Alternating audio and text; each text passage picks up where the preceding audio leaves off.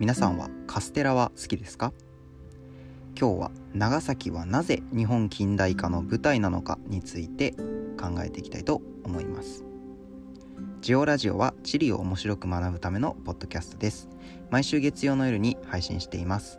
面白いなと思った方は是非フォローして聞いてみてください。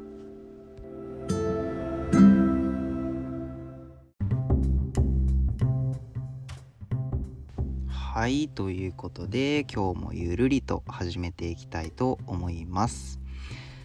皆さんは運命って信じますか？僕はですね先日あの運命的な出会いというか巡り合わせをしまして僕は今関西に住んでいるんですけれども京都の方でですねあるイベントがありましてそれがまあ農業とか種に関するイベントだったんですね。で、えっと、直売所の方があのお話をされに来ていらっしゃってまあその方のお話を聞きにまあちょっと遅れて一番前に座ったんですよね。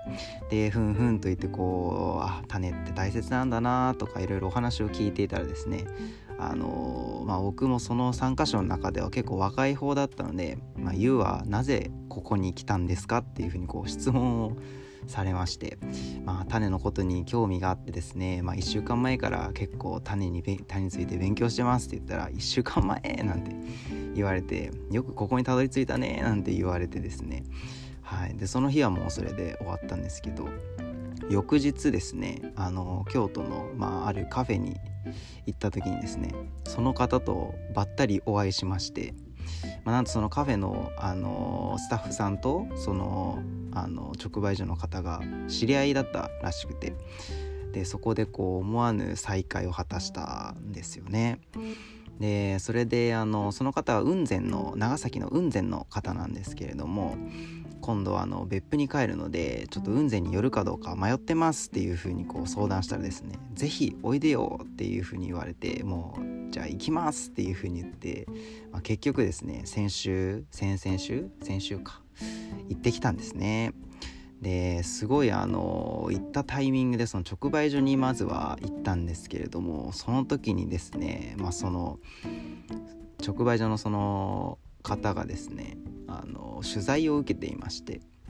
でそこにこう雲仙のもう主要な料理人から畑農家さんからもうすごいいろんな若い人も集まってて「君よくこのタイミングできたね」って言われてもうすごいこの人たちと会っとけばもう雲仙楽しめるよって言って言われてですね。で結局そのあの方にいろいろお世話になってしまってで最終的にそのお宿にまあ、蒸気屋さんっていうお宿に泊まらせてもらってですね、まあ、それもその方のあのご紹介もあって。で、まあ、最終的にその雲仙を離れてもう今日は旅立ちですっていう時にですねあのその前日になんと駐車場にその直売所の方が帽子を忘れていてですねそれを僕が拾うというあのなんとも運命的な、まあ、最初から最後までこう巡り合わせがあってですねもう最後はお宿に届けましたよとこうメッセージを送ってまた雲仙に来ますというふうに、まあ、お伝えしたんですけどねなんか不思議ななんか巡り合わせってあるんだなって、まあ、この年になっていろいろ思ったりもしますね。はいまあ、またあの雲仙もいいところなので行きたいなと思います。まあ、今日はそんなあの雲仙含む長崎についてお話ししていきますので是非お楽しみに。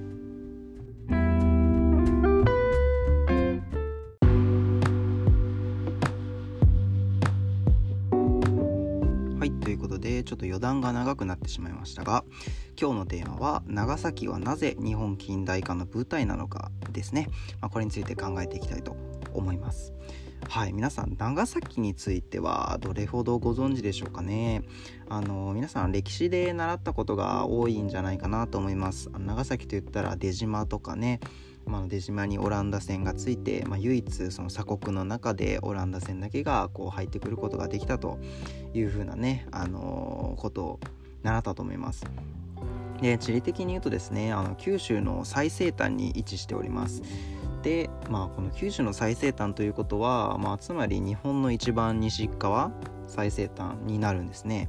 はい、まあ、そんな場所に長崎はあります。でこの長崎はですね歴史的に見ていきますとこの長崎の港っていうのが登場するのが実は1571年頃ですね。ポルトガルがあのポルトガル船がこう来航するのにあの開かれた港と言われておりまして、まあ、それ以前はねあまり多分活躍歴史の中でも活躍して出てきたっていう試しはあんまないんじゃないかなと思います。はい、でこれが江戸が終わる1800年代後半までの300年間ぐらいですね。日本の主要な港としてあの開かれていたと、まあ、そこからはあの日本もいろんな港を開き始めますので、まあ、長崎一強ではなく、まあ、いろんな港に外国船がこう来るようになったということですね。はいで実はこの300年間というのが実はキーワードになってましてこの1500年代終わりから1800年代終わりというと皆さん何かピンときませんかね実はこれ西洋でいうと大航海時代のちょうど300年間にあたるんですね。はいこの大航海時代がですねあのイギリスフランススペインあたりがあのかなり動き回ってあとまあポルトガルオランダとかもですね。あの動き回ってですねあの世界各地にこう船を走らせたという時代なんですけれどもこれがあの西から東へ進んだ船たちですね、まあ、つまりイギリスの方からこう東アジアにやってきた、まあ、船たちが、まあ、言ったら長崎とかにこう最終的にはたどり着いたということなんですね。あの逆にこうイギリスフランススペインあたりがこう西へ進んだ船たちっていうのはですね大西洋を渡って、まあ、アメリカにアメリカ大陸に着いたわけですね。であのアメリカ大陸があってその西側に行った人たちはもう大満足しましたと。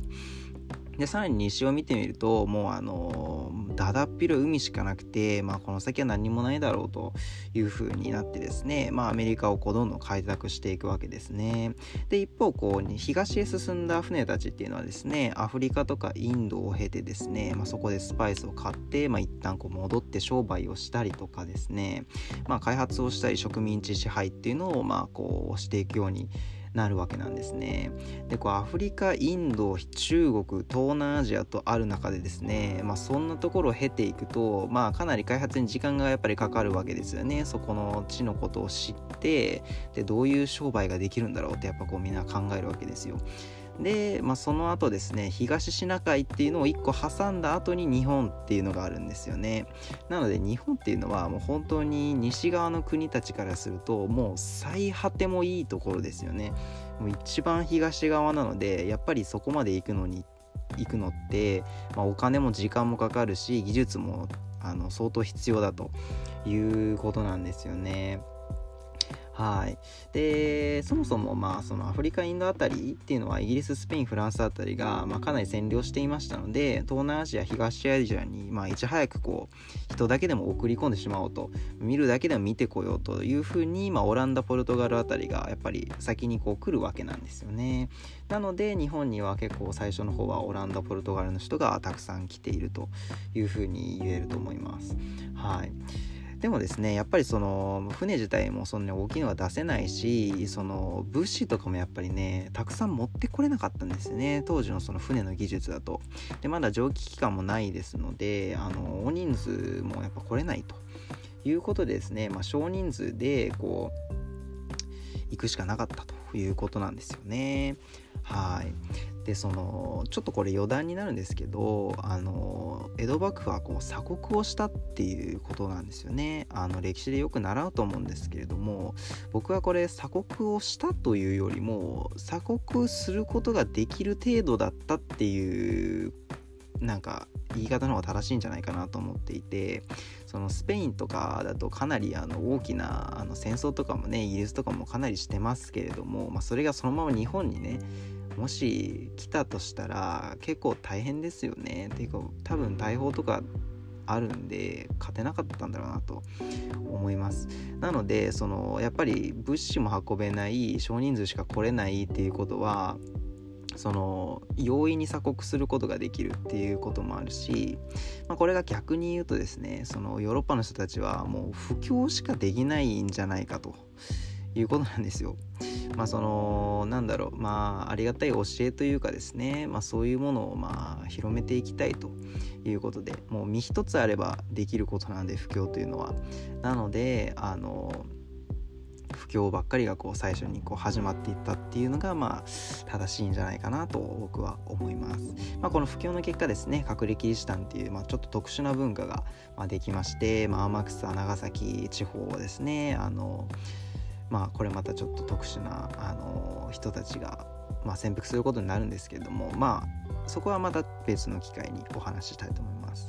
はいまあ、こんな大航海時代のね、あのー、一番最果てにあった日本、まあ、長崎なんですけれども、まあ、ここがそもそもなぜ良港としてこう西洋に開かれたのかっていうのはですね、まあ、地理的な位置関係もそうなんですけれどももっと深い意味があります。はいまあそもそもですねこの長崎っていう地名にちょっと注目していただきたいんですよね。はい、まあ言ってしまえば長い先ですよね、まあ、先って何なんだっていう話なんですけれどもこの先っていうのは、まあ、どうやらその山がこう続いていた時に、まあ、その山の一番先っぽらへんのことをどうやら指すらしいんですよ。まあ、山がその丘とか山がこうなんだろう終わりかけの部分みたいならしいんですけれども、まあ、それが長いっていうことなんですよ。でこれあの長崎に住んでる方はねあだから長崎なんだ多分ちょっとピンとくると思うんですけどなんか他の方はあまりピンとこないと思うんでちょっと例を出したいと思います。あの皆さんあの普通にあのピースをしていただいてあのね V 字型をしてもらってですね。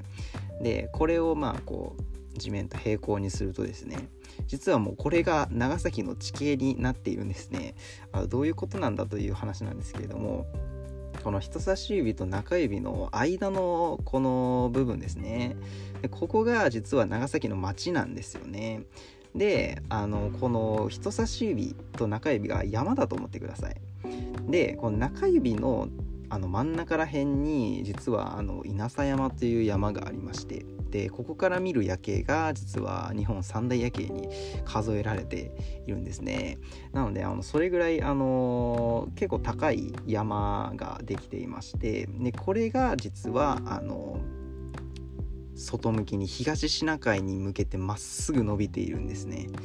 なのでこの中指と人差し指の間をこう船が入ってきて港に着くというふうにこのかなりあの長細い地形になっているんですね。はい、でこれが実は長崎港のあの地形なんですけれどもこれをさらに広く見ると九州っていうのはですねあの上側に五島列島がありましてで下側は天草とか、えー、鹿児島っていうのがですね東シナ海に向けてこうなんだろうなハグをする時のこの両手のようにこう開いているんですね。なのであのもう受け入れ状態もう常に受け入れ状態みたいな東シナ海を登ってくる船たちをもう一番深いところつまり長崎でさらにこのピースのこの状態の港の形でこうさらに受けるというもうなんともこうウェルカム状態な地形をしているんですね。はい。なので日本のまあ言ったら中心地というか、まあ、そのこの外交の中心地が、まあ、長崎になったということなんですね。はいまあ、その結果ですね例えば隠れキリシタンであったりとか例えば明治日本の産業革命を支える、まあ、大きな役割を果たした長崎なんですね。まあ、大体その幕末の頃っていうのはですね、まあ、有名なあの方々たくさん偉人がいると思うんですけれども、まあ、大体一度は長崎に行って、まあ、蘭学を学んだりとか西洋法術を学んだりとかしているんですね。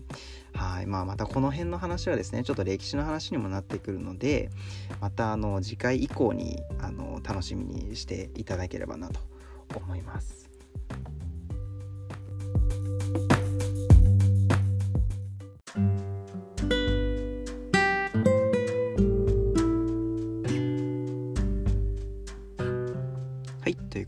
かがでしたでしょうか？今日は長崎はなぜ日本近代化の舞台なのかについてお話ししていきましたけれどもそれは日本の西端に位置していて外国船が入ってきやすい地形になっていたからでした。はい、えー、次回以降もお楽しみいただけたらと思います。ジオラジオは地理を面白く学ぶためのポッドキャストです。毎週月曜の夜に配信しています。面白いなと思った方は是非フォローして聞いてみてください。それではまた来週。